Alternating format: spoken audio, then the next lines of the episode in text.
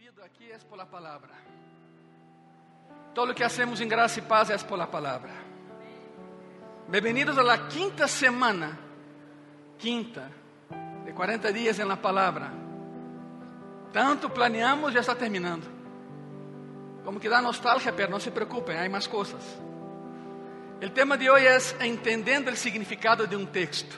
Y escogí para hacer un ejercicio con ustedes otro texto muy, eh, muy problemático en la palabra, porque no ha sido bien interpretado. Muy bien. La semana pasada mencioné eh, eh, que independientemente de, tipo de estudio que, que hagas tú, estudio bíblico que hagas tú, sempre volve e regressa a quatro categorias principais: observação, interpretação, correlação e aplicação. Isso falamos há uma semana. Bem-vindo a aqueles que nos estão vendo também por internet. Deus te bendiga, Deus te ama. Bem-vindo a graça e paz. Aqui se predica a palavra de Deus, só a palavra de Deus. Hoje quero meter-me na quinta semana que está por allá a la interpretação da Bíblia. Te daré herramientas para que puedas leer un, un pasaje e interpretá-lo correctamente. Porque se é incorrecto será herejía e não queremos ser heréticos. A grande pergunta é como puedo então entender, pero de verdade, o significado de um texto bíblico. Vamos a empezar. Miren isso, por favor, ponga atenção porque é muita informação. Depois não quero que me acusem de dar tanta informação. Pero assim existe. Bem-vindo a graça e paz. Aqui sim damos informação. Aqui sim capacitamos a gente, a pessoas. A Bíblia ensina que Deus não só espera que seas fiel em tu vida, Ele espera que seas frutífero em tu vida, que dê frutos. Ele espera que des frutos. A fecundidade ou a possibilidade de dar fruto é um dos temas mais importantes do Novo Testamento. Ser frutífero, dar fruto. Um dos passagens clave sobre o que vamos a ver hoje é Juan 15. Juan 15. E assim de entrada, te vou ler. Juan capítulo 15, del versículo 1 al 17. É um montão. Mas tenha paciência porque lo vamos a ver a profundidade el dia de hoje. Juan capítulo 15, del 1 al 17. La palabra dice así: Yo soy la vid verdadera. Y aquí empieza el fruto. Desde el inicio empieza el fruto. ¿Ok? Yo soy la vid verdadera. Y mi padre es el labrador. Todo pámpano que en mí no lleva fruto, lo quitará. Y todo aquel que lleva fruto, lo limpiará para que lleve más fruto. Ya vosotros estáis limpios por la palabra que os he hablado. Permaneced en mí y yo en vosotros. Como el pámpano no puede llevar fruto por sí mismo si no permanece en la vid, así tampoco vosotros si no permanecéis en mí. Yo soy la vid, vosotros los pámpanos. Y el que permanece en mí y yo en él, este lleva mucho fruto, porque separados de mí nada podéis hacer. El que en mí no permanece será echado fuera como pámpano y se secará. Y lo recogen y los echan en el fuego y arden. Si permanecéis en mí y mis palabras permanecen en vosotros, pedid todo lo que queréis y os será hecho. En esto ha glorificado mi Padre, en que llevéis mucho fruto y seáis así mis discípulos. Como el Padre me ha amado, así también yo os he amado. Permaneced en mi amor. Si guardareis mis mandamientos, permaneceréis en mi amor. Así como yo he guardado los mandamientos de mi Padre y permaneço en su amor y permanezco en su amor. Estas cosas os he hablado para que mi gozo esté en vosotros y vuestro gozo sea cumplido. Este es mi mandamento, que os améis unos a otros como yo os he amado. Nadie tem maior amor que este, que uno ponga su vida por sus amigos.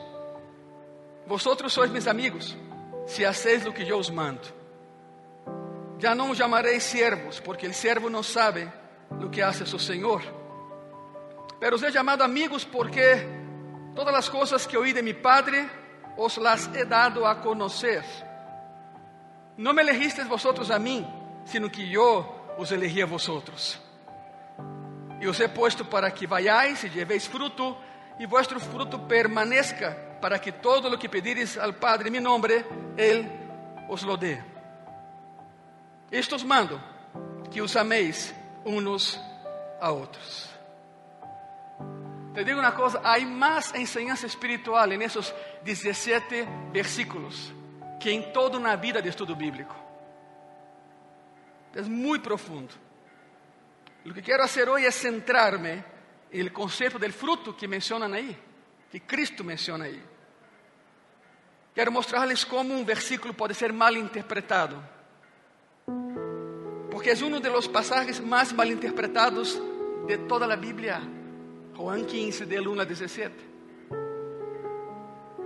Se tu ignoras, igreja, a regra de interpretação, te vas a equivocar, vas mal interpretar e vas a enjuiciar a pessoas que não têm por que receber juízo. Para empezar, cada versículo em la Bíblia tem um solo significado. Escute o que estou dizendo. Não existe um versículo com 10 significados, não. Cada versículo na Bíblia tem um solo significado. Pode ter um montão de aplicações, mas tem um solo significado. O que estou dizendo é que qualquer passagem bíblico não significa dez coisas diferentes, significa uma. Assim que te vou mostrar como interpretar um passagem corretamente. Por exemplo, aí vamos. O versículo 6 de Juan 15, lo acabamos de ler. Quando lês por primeira vez, dá medo. Entras em pânico. Diz assim, mira, Juan 15, versículo 6. El que en mí no permanece será echado fuera como pámpano y se secará. Y lo recogen y los echan en el fuego y arden. Wow. He escuchado a un montón de predicadores que interpretam esse versículo da seguinte maneira. Aí vai. El fruto de um cristiano é outro cristiano. E se não traz pessoas a Cristo, Deus te vai botar. Vas a pedir tu salvação e te vas a queimar en el fuego del infierno. A ver, aclare-me algo. ¿Dónde viste inferno aí? Em que momento Jesus mencionou o inferno aí? Cuidado com isso. Cuidado. A pergunta é: ¿isso é o que significa o texto? Claro que não. Ha sido mal interpretado desde há dois mil anos. Essa é uma mala interpretação e passa por alto o contexto e as regras de interpretação da mesma Bíblia. Agora, ponga muita atenção, por favor. Princípio número um de interpretação, são quatro. Princípio um. Considera o contexto. Para que entendas, para, eh, mira, para que entendas Juan 15, tens que começar a ler desde Juan 13 porque é uma sola plática. Em um solo lugar, em uma sola noite, em uma mesma situação, ao mesmo grupo de pessoas, e a prática empieza em Juan 13. Como queres interpretar Juan 15 sem haver leído 13, 14, 15, 16? Não, não é assim. Contexto. Considera o contexto. O primeiro que tens que fazer é perguntar-te: quem está falando aqui e por? A pergunta é essa. ¿Quién está hablando aquí y por qué? ¿A quién le está hablando y por qué les dice esas cosas? Son preguntas que tienes que hacer al texto. ¿Quién está hablando y por qué? ¿A quién está hablando y por qué le dice esas cosas? Iglesia Graça y Paz de personas que, no, que nos ven, miren eso. Hasta que no sepas quién, qué, cuándo, dónde y por qué, no sabes absolutamente nada del versículo. Não lo sabes.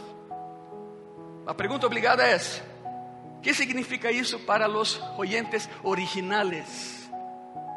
antes de ver a palavra, a ver, Senhor, que tens para mim hoje? Não, não, não, não, não, não. Tens que entender que significava isso para os primeiros oyentes há dois mil anos.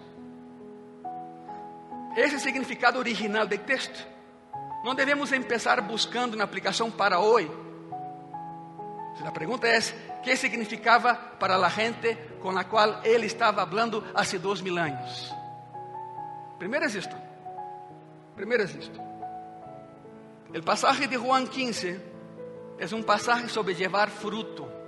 Hoje estamos falando, a semana número 5 de 40 dias na palavra, estamos falando como interpretar a Bíblia. O passagem de Juan 15 é um passagem sobre levar fruto e está justo em meio de uma conversação de quatro capítulos. Acorda-se que há dois mil anos não havia coma, nem ponto, nem nada, era todo decorrido, nem havia capítulos. Uma conversação onde todo se dijo em la mesma noite, al mesmo grupo de pessoas, em um mesmo lugar, em uma mesma situação. Jesus sabia que em algumas horas lo iban a crucificar. El contexto es este. Fue su última plática con el grupo. Quando alguém está para morir, as últimas palavras se cuentan, sem ter um peso. Cristo sabia que em determinado momento dessa noite venderiam por ele e jamais se, se reuniria com seu grupo tal como foi nessa ocasião. Seu ministério público estava terminando. A última conversação de Jesus antes de ir à cruz. Jesus passou três anos e meio com seus doze discípulos, capacitando-los para seguir o ministério, depois que ele muriera, ressuscitara e finalmente regressara ao céu. Los preparou. Ele quer passar tempo com eles e, e los leva a um lugar privado para ter uma conversação privada. O que Jesus está dizendo, ah, nesse passagem, não lo está dizendo em uma igreja, em uma praça pública, não está dizendo a uma multitud, não, está dizendo a seus seguidores mais cercanos, a seus amigos mais cercanos. Em Juan capítulo 13, 14, 15 e 16, temos uma larga plática, é uma sola plática, uma larga conversação com as mesmas pessoas e na mesma noite. E em Juan 17, se termina a plática, porque ora por eles e então é arrestado, azotado, torturado, humilhado e crucificado. Todo culmina em Juan 17 como todas parte de um solo contexto, para entender o capítulo 15, tienes que empezar, igreja, por el capítulo 13. Aí empieza a plática. Para entender o contexto, debes ler os versículos anteriores e posteriores del texto estudiado. Porque se tu sacas Juan 15, 6, el contexto, não há como explicar que Jesus habla nessa conversação é a coisa mais importante que Ele quer que nós entendamos. Porque se houvera qualquer outra coisa mais importante que essa, créeme, Ele hubiera hablado disso nessa última noite. Era sua última oportunidade. Ele está resumindo seu ministério nesses quatro capítulos. E nadie se havia dado conta, nem eles. Jesus los lleva a uma habitação privada, o aposento alto. De hecho, já hicimos toda uma série sobre o aposento alto em Graça e Paz. Se não la viste, busca em YouTube da igreja, aí está a série. Facebook da igreja, eu não sei, as, plata as plataformas da igreja. Lo lleva ao aposento alto e então empieza essa plática. Juan 13 Regresemos a Juan capítulo 13. Versículo 1 a versículo 5. Antes de la fiesta de la Pascua, Jesús que su hora había llegado para que pasase de este mundo al Padre, como había amado a los suyos que estaban en el mundo, los amó hasta el fin. Y cuando cenaban, como el diablo ya había puesto en el corazón de Judas Iscariote, hijo de Simón, que le entregase, sabiendo Jesús que el Padre le había dado todas las cosas en las manos y que había salido de Dios y a Dios iba, se levantó de la cena, se quitó su manto y tomando una toalla, se la ceñió. Está pensando, pastor, ¿qué, qué, tiene que ver el lavar los pies con todo? Y lo vas a ver. Luego puso agua en un lebrillo y comenzó a lavar los pies de los discípulos y a enjugarlos con la toalla con que estaba ceñido. Una toalla que medía dos metros. ¿Por qué dos metros? Porque el esclavo atava una parte en su cintura, la otra parte en su brazo. Y cuando terminaba de lavar los pies, secava y cuando se empapaba la toalla, usaba su propio cuerpo para torcerla y dolía mucho.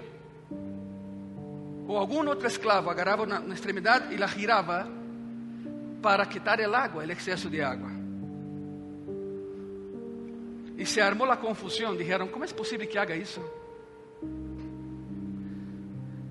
Quizás estés pensando, mano, es que los pés no estaban tan sucios, de veras. Um calor de desierto, todos sudados e sudorosos. Jerusalém não havia asfalto ni cimento, era tierra.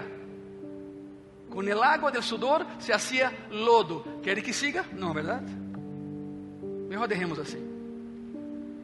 Los pés estavam asquerosos. Cada pessoa que caminhava por Jerusalém tinha que lavar os pés, chegando a algum lugar para comer, porque os pés estavam asquerosos. Además, havia a estranha costumbre de que não se usava sillas, não havia sillas. O que havia eram almohadas gigantescas. As mesas pareciam mesas uh, japonesas, bem chiquitas, bem barritas assim. E o judío comia recargado. Se, se recargava uma almohada e comia. Claro que quando tu te recargas em uma almohada e pões tus pés para allá, e há alguém do outro lado, esse alguém vai estar olhando tus patas. ¿Te imaginas la asquerosidad? Si no la lavas. Estás comiendo y de pronto da assim, se acabou o apetite. Nada mirando, por isso lavavam os pés, por isso lo hacía um esclavo. E nenhum de ellos se prestava a isso. Todos se serviam a eles mesmos. Por isso a, a sentença. Jesus hace algo absolutamente inesperado. Como nadie lo hacía, se levantó y lo hizo. El Rey de Reyes, Señor de Señores, el Creador del universo, envolve uma toalha alrededor de si mesmo e começa a lavar os pés de seus discípulos, e eles não podem crer no que estão vendo. Les estás servindo como o mais humilde servo, como o esclavo de todos eles. Uau. Chegamos, há mais. Para entender, para entender Juan 15, 6. Juan 13, versículos 6 e 7. Então vino a Simão Pedro, e Pedro lhe disse: Senhor, ¿tú me lavas os pies? Quando Jesus lhe disse: Lo que eu hago, tú não lo comprendes agora, mas lo entenderás depois. É curioso porque quase nunca sabemos o que ele está haciendo quando lo está haciendo. Temos a ventaja de la retrospectiva. Quando miramos hacia atrás, é que entendemos o que é isso. É muito raro que sepas e entendas o que Deus está fazendo em tu vida quando lo está fazendo. Por lo general, solo em retrospectiva e mirando hacia atrás podemos entender, Senhor, agora entendo, perdóneme. Agora entendo.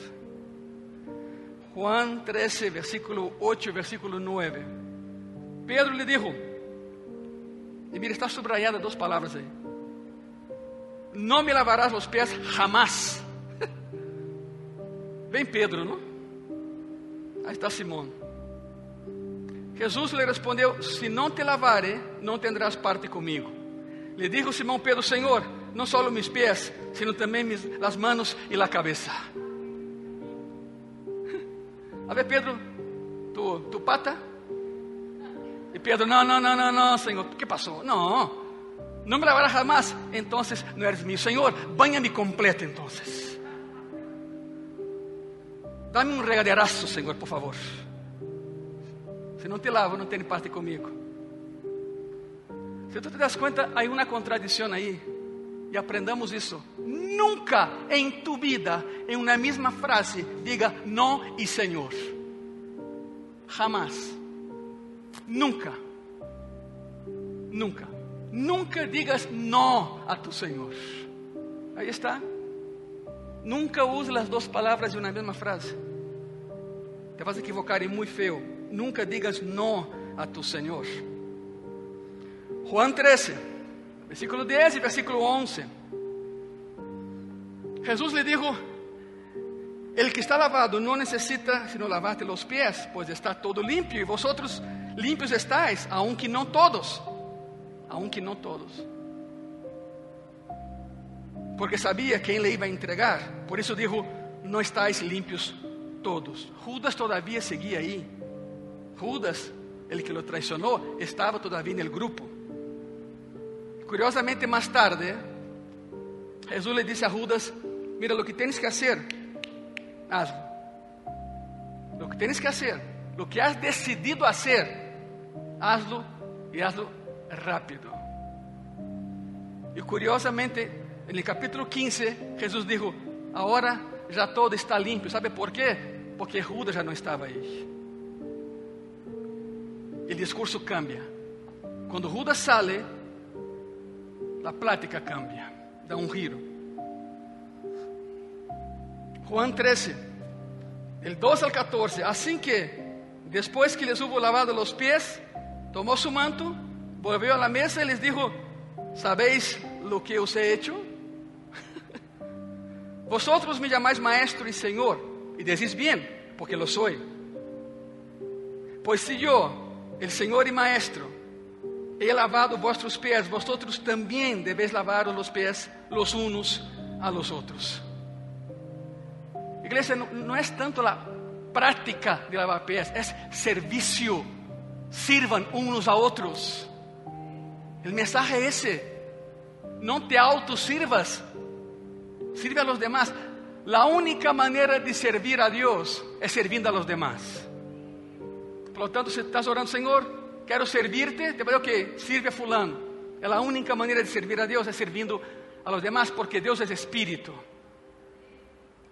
La idea aquí es servicio. Capítulo 14. En el capítulo 14 Jesús hace una serie de promesas. Otra vez, es la misma conversación Todavía está en el aposento alto, todavía está hablando solo a los once, porque Judas ya se fue. En los primeros once versículos Jesús le dice, no se preocupen, sí, sí voy a morir, sí, sí me van a matar, pero voy a resucitar. Después iré al cielo y voy a preparar un lugar para ustedes. Así que no se preocupen, todo estará bien. Estoy parafraseando todo lo que dijo. Y después, luego, Nos versículos 12 al 14, estamos em Juan 14, ¿okay? en los versículos del 12 al 14, ele dice, por cierto, no tiene por qué preocuparse, porque pueden hablarme en cualquier momento en oración. Yo no estaré aquí físicamente, pero ustedes pueden pedir cualquier cosa en mi nombre y yo lo haré, para que el Padre sea glorificado en el Hijo. Así que, adelante, háganlo, hablen conmigo, pídame. E entonces, de versículo 15 al 25, Jesús les dice, estoy parafraseando, Jesús dice, no se preocupen porque yo enviaré el Espíritu Santo. Voy a poner mi espíritu dentro de y voy a estar con ustedes. Ele será su fuerza, su consolador, su guía y será su consejero. Así que no hay por qué preocuparse. Yo no voy a estar aquí físicamente, pero el Espíritu Santo va a estar siempre con ustedes. Y yo y Él, uno somos. Estavam confundidíssimos, já, já não entendiam nada, verdade? Nessa, essa, e nessa altura da plática, se miravam assim, pero não que lo a matar? E como vai estar com nós? Não entendiam. Hasta que lo viram ressuscitado. E aí a coisa cambiou. Essa é outra história. E nos últimos versículos, del 27 al 30, les dice, no se preocupen porque eh, yo les voy a dar el regalo de la paz. No como la que el mundo da. En el mundo van a tener problemas a causa de mí. Van a tener problemas y tribulación, pero yo voy a darles mi paz, la paz que vence el mundo. Y al final del capítulo 14, en el último versículo, él dice, levántense y vámonos de. O sea, ya mucha plática. Levántense y vámonos de aquí.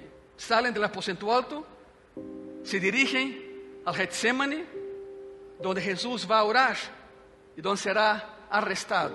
A medida que ellos van caminando, pasan en el camino así por unos, unos viñedos y Jesús decide que es hora de una otra lección. Y aquí entre fruto. Aí é onde começa o capítulo 15. Chegamos ao capítulo 15. Eu sou a vid e meu padre é o vinhador. Cada rama que permanece conectada a mim vai dar fruto. Pero se se desconecta de mim, vocês não vão dar su fruto. Assim que têm que estar conectados a mim. Eu me vou, eu me iré no voy a estar físicamente con ustedes, pero tienen que seguir conectados a mí. No se alejen de mí.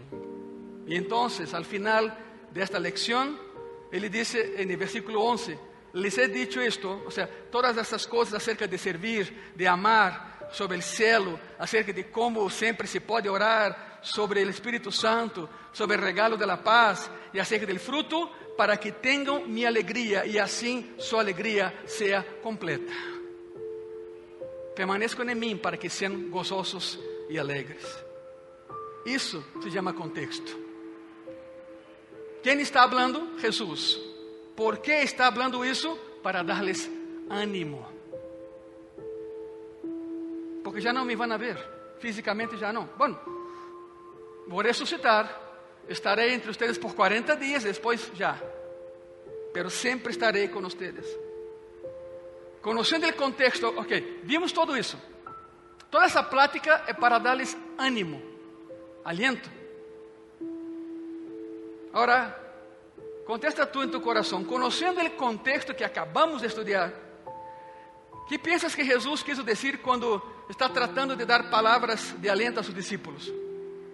¿Qué, qué cree que está pasando ahí? Imagínate, muchachos, si no dan fruto, se van a estar separados de mí, se van a quemar y pudrir en el infierno.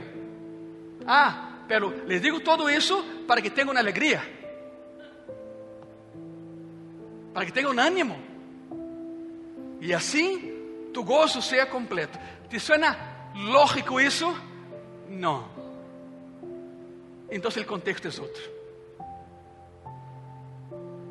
Es todo contrario de dar ánimo, es acabar con la persona. El contexto desmiente la idea de que Cristo está hablando del infierno. No hay nada del infierno ahí. Ninguna mención del infierno. El contexto hace que la interpretación simplemente no sea lógica, no tenga sentido. Y han predicado eso desde hace dos mil años.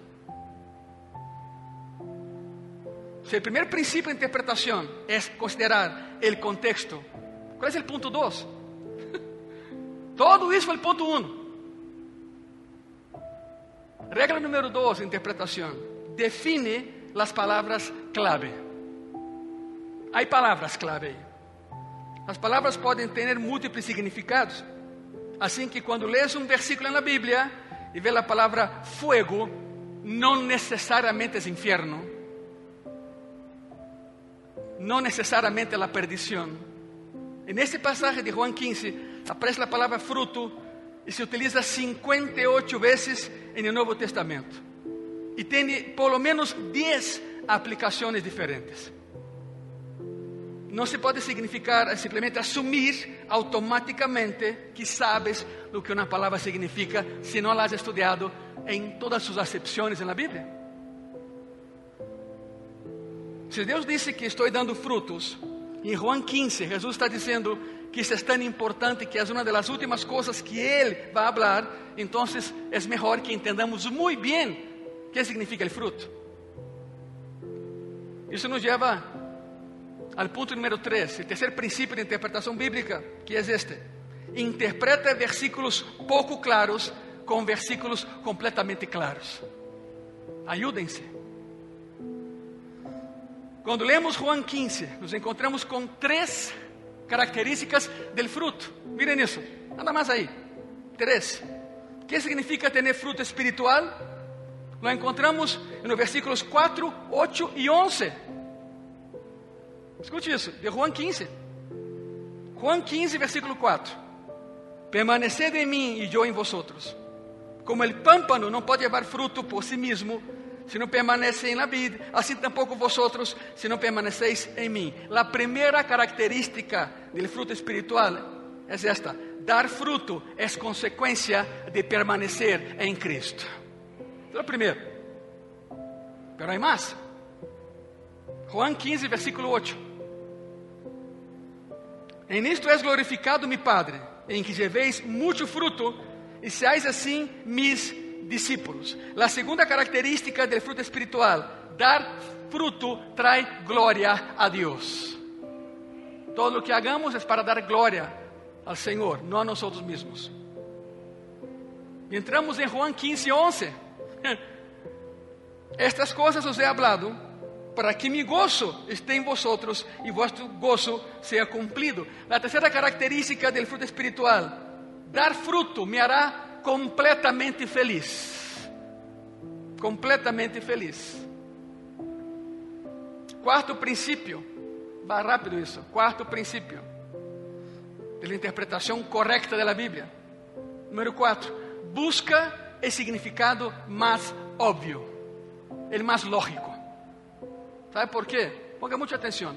Muitas pessoas intentam buscar algum significado profundo na Bíblia, algum significado oculto na Bíblia, algum significado secreto na Bíblia.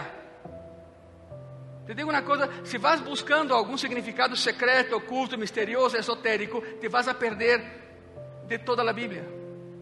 Porque a Bíblia não tem secretos. A Bíblia não é um livro de secretos. O propósito de la Biblia no es ocultar, es revelar. Assim que não há nada oculto na Bíblia. Há um montão de livros decodificando a Bíblia. O código secreto. Em sério? Há cristianos que não leem a Bíblia, mas se la passam lendo livros sobre a Bíblia. Dime tu se é lógico isso. quando era niño e vi a película Indiana Jones e, e Em Busca del Arca Perdida, me volvi louco. E perguntei a papá, papá, onde posso ler sobre o arca de la aliança? Meu papá agarra a Torá e me hace assim. Aí. e eu soltei despacito, hein? Ele quase rompeu sua mesa, seu escritório. Aí. Quer saber? de Dios, lee a palavra de Deus.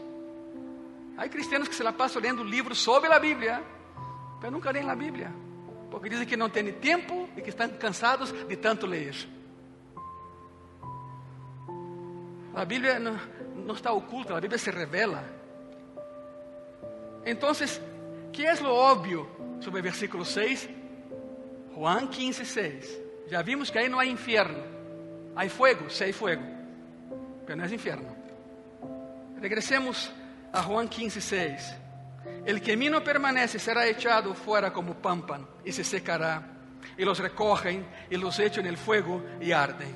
¿Viste algo de infierno ahí? No. Fuego no significa infierno. Es más, Dios sana con fuego. Dios purifica con fuego. Dios moldea con fuego. Entonces no todo fuego es del infierno. Cristo está caminhando com seus discípulos, deixa o aposento alto, baja por la calle derecha, cruza el atrio de los reyes, cruza el puente real, toma a su izquierda, sale de Jerusalén, pasa por el Cedrón, que es un arroyo, y va en dirección al Getsemane. Porque va a orar, porque sabe que vienen por él. Pero todavía hay tiempo para una última lección. Cristo está caminhando com seus discípulos e passam por um vinhedo. Y aprovecha la ocasión para la última lección. El propósito de un árbol frutal es dar fruto. Si no da fruto, no está cumpliendo con su propósito. Así que Cristo dice, ¿para qué sirve un árbol frutal estéril? Para nada, a menos que lo usen como leña. Sabe, pessoas que pensam, não, pois eu fui cristiano, tinha um ministério, lo abandonei, lo botei, já não sirvo. Que crees? Se sirves. Todavia há fogo em tua alma. Todavia se pode. Como se cocinava os alimentos naqueles dias? Com lenha. Eles não tinham gás, não tinham eletricidade, claro que não. Todo se cocinava com lenha. Assim que, se tenias toda a madeira aí de um árvore cortado, não la vas a tirar. Aproveitas como lenha e daí comes e daí te alimentas.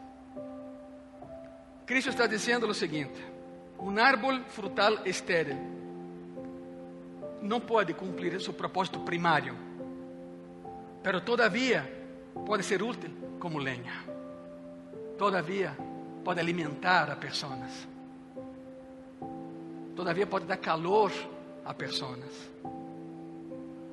¿Te acuerdas de que hablamos? Nunca digas não ao Senhor. Nunca digas não ao Senhor. Não está falando do inferno. Aqui não é nada de inferno. Não está falando de salvação. Não há nada de perder salvação aqui. Desde logo, não estaríamos falando de ir al infierno diciendo, ah, mira, eh, todos van al infierno, pero digo eso para que todos sean felices. O sea, no, eso no suena nada lógico. Simplemente no es lógico. Un texto sin contexto es que pretexto. Cuidado con eso. Señor, es que yo ya no oro, ya no ayuno, já não tem o gozo de antes. Sabe o que passou? Está o árbol e tu te alejaste como o pâmpano está secando. Uma de dois: ou regressas e te conecta outra vez, ou ao menos aí haz algo útil para Deus. Que tua experiência de vida sirva para que outros se acerquem a Cristo. Todavía hay fuego en tu alma. El pasaje nunca habla del infierno. La palabra dice que dones y llamamientos son irrevocables. Dios te da y nunca te los quita. Dios te llama y nunca te corre. Y todavía hay tres cosas que podemos aprender del pasaje. Aparte de todo lo que hemos aprendido, todavía hay cosas. Hay tres cosas que podemos aprender del pasaje si lo interpretamos correctamente. Juan 15, 7. Si permanecéis en mí y mis palabras permanecen en vosotros, pedid todo lo que queréis y os será hecho. El primer punto aquí es que permanecer en Cristo produce oraciones contestadas. Permanecer en Cristo hará con que tu oración sea respondida. Juan 14, versículo 13 y 14. Y todo lo que pedires al Padre en mi nombre, lo haré, para que el Padre sea glorificado en el Hijo. Si algo pedires en mi nombre, yo lo haré. Otra vez, es la misma plática, el mismo lugar, al mismo grupo y una misma noche. Acuérdense de eso, no, no son separadas. El segundo punto es que las oraciones contestadas traen gloria a Dios. Juan 16, 24. Hasta ahora nada habéis pedido en mi nombre. Pedí y recibiréis para que vuestro gozo sea cumplido. El tercer punto aquí, iglesia, es que las oraciones contestadas te harán completamente feliz. Estás pensando, parece que pastor já repetiste, não, não, não, não, não pusiste atenção. É outro contexto. Te vou explicar algo.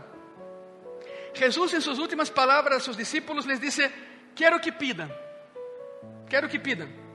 Não vou estar aqui com vocês fisicamente, pero podem falar comigo em qualquer momento. E vocês podem pedir, e quero dar-lhes. E quando lo haga, vão a ter orações contestadas, permanecendo em mim, darão glória a Deus, e as orações contestadas les harão muito, pero muito feliz. Se não oras, hermano e hermana, pessoas que nos veem por internet, se não oras, não estás enganando a Deus, te engañas a ti mismo, a ti misma. Te lo estás perdendo. Então, dar fruto é o resultado de permanecer em Cristo. Dar fruto traz glória a Deus. Dar fruto te hará completamente feliz. E a su vez, escute isso, mira a lógica. E a su vez, as orações contestadas provêm de permanecer em Cristo. As orações contestadas dão glória a Deus. E as orações contestadas nos dão completa alegria. Vê a conexão? Se chama interpretação bíblica. Interpretação bíblica. Há um solo problema, quero terminar com isso. Há um enorme problema. E é este. Eu lo vou ler. O problema é esse. Usar a oração como uma llanta de refacção, que só utilizamos quando nos metemos em problemas, em lugar de usá-la como um volante que dirija minha vida. Hoy decide. ¿Qué es la oración para ti, cristiano, cristiana? ¿Una llanta de refacción? ¿Que ni te acuerdas que la tienes ahí atrás? A lo mejor está ponchada. ¿Se te olvidó? ¿Cómo es la oración para ti en tu vida hoy? Una llanta de refacción que solo usas cuando hay problemas? ¿O el volante o la dirección? que guia tu vida. Dependendo de como respondas a isso, assim será tu vida. Assim será tu vida. Se põem de pé, por favor. Todo de pé. E já sabem, se querem passar aqui adelante, ponte cobrir-bocas e venham aqui adelante, por favor. Se não queres passar, usa a tocia como altar, não há nenhum problema. Já sabemos como usá-la, verdade? Pero o altar está aberto. Quer o que vá? Pastor, que é o que vou orar? Eu não sei. Tu lo sabes. Eu escrevi uma pequena oração. E te la vou ler. E disse assim: Jesus, graças porque nos has criado para dar fruto. Graças porque não queres que nossas vidas sejam estériles.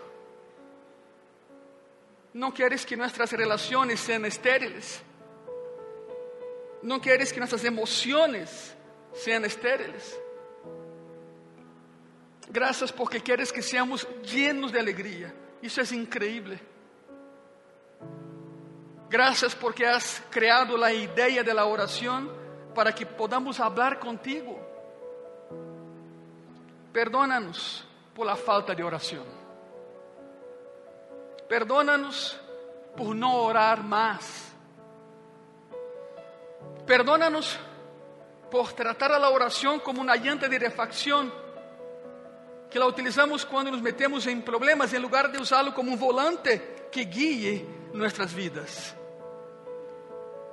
Gracias por esse gran recurso que nos has dado en la oración. Senhor, ayúdanos a orar más para que podamos ver más fruto en nuestras vidas. Gracias por amarme y morir por mí en la cruz. En tu nombre oramos, amén. Ahora haz tu oración, habla con Él. Habla com Ele. Todos hablem com Ele.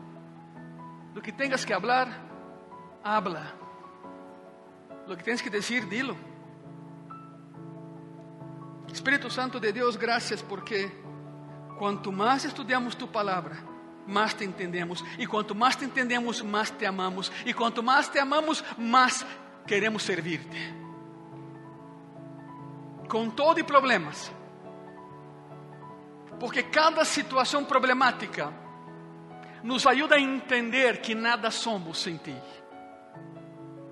Senhor, se hoje em graça e paz há algum irmão, alguma irmã que ha deixado a um lado seu ministério e sua vida contigo, Senhor, todavia, todavia te pode servir. Que vuelva conectar-se contigo, Padre. Que sirva de calor a alguém que tenha frio. Que possa servir, Senhor, como combustível para alimentar el alma de alguém. Porque todavia é possível o regresso. Todavia há possibilidade de servirte, Senhor. Quizá os primeiros frutos já não se deem, porque esse pampo está desconectado da vida. Pero aún assim, Senhor, há oportunidade de servirte. Aqui está meu irmão, minha irmã. Sé com eles, sé com elas e glorifícate em cada coisa que hagamos em graça e paz, Senhor, porque não é por nós, é por ti. Quizá em la intenção de melhorar cometemos errores. Pode ser, Padre, que en el intuito de avançar, hablamos sem pensar. Pero todo isso leva como transfondo e como fundo, Senhor, a ser melhor a obra, a obra para a qual Tu nos has chamado. Por lo tanto, perdónanos as ocasiões em que hablamos antes de orar. Ayúdanos, Senhor, a orar mais e mais, não menos e menos. Habla com Ele, agradece. Graças, Senhor. Graças, Padre. Todavia há fogo em minha alma. Dile, Senhor, Senhor, todavia há fogo em meu coração. Todavia quero, todavia puedo. E tu lo quieres, Senhor, e tu lo puedes. Graças, Padre. Agradezco a Deus. Dile graças, por favor. Amém e amém. Se ponem de pé, por favor, igreja. Assim se interpreta a Bíblia. Fora disso, é herejia. Fora disso, não há como interpretar logicamente a Bíblia. A Bíblia não é algo oculto, é algo que se revela. Basta mirar, basta ler, basta buscar, basta orar. E dessa maneira hemos aprendido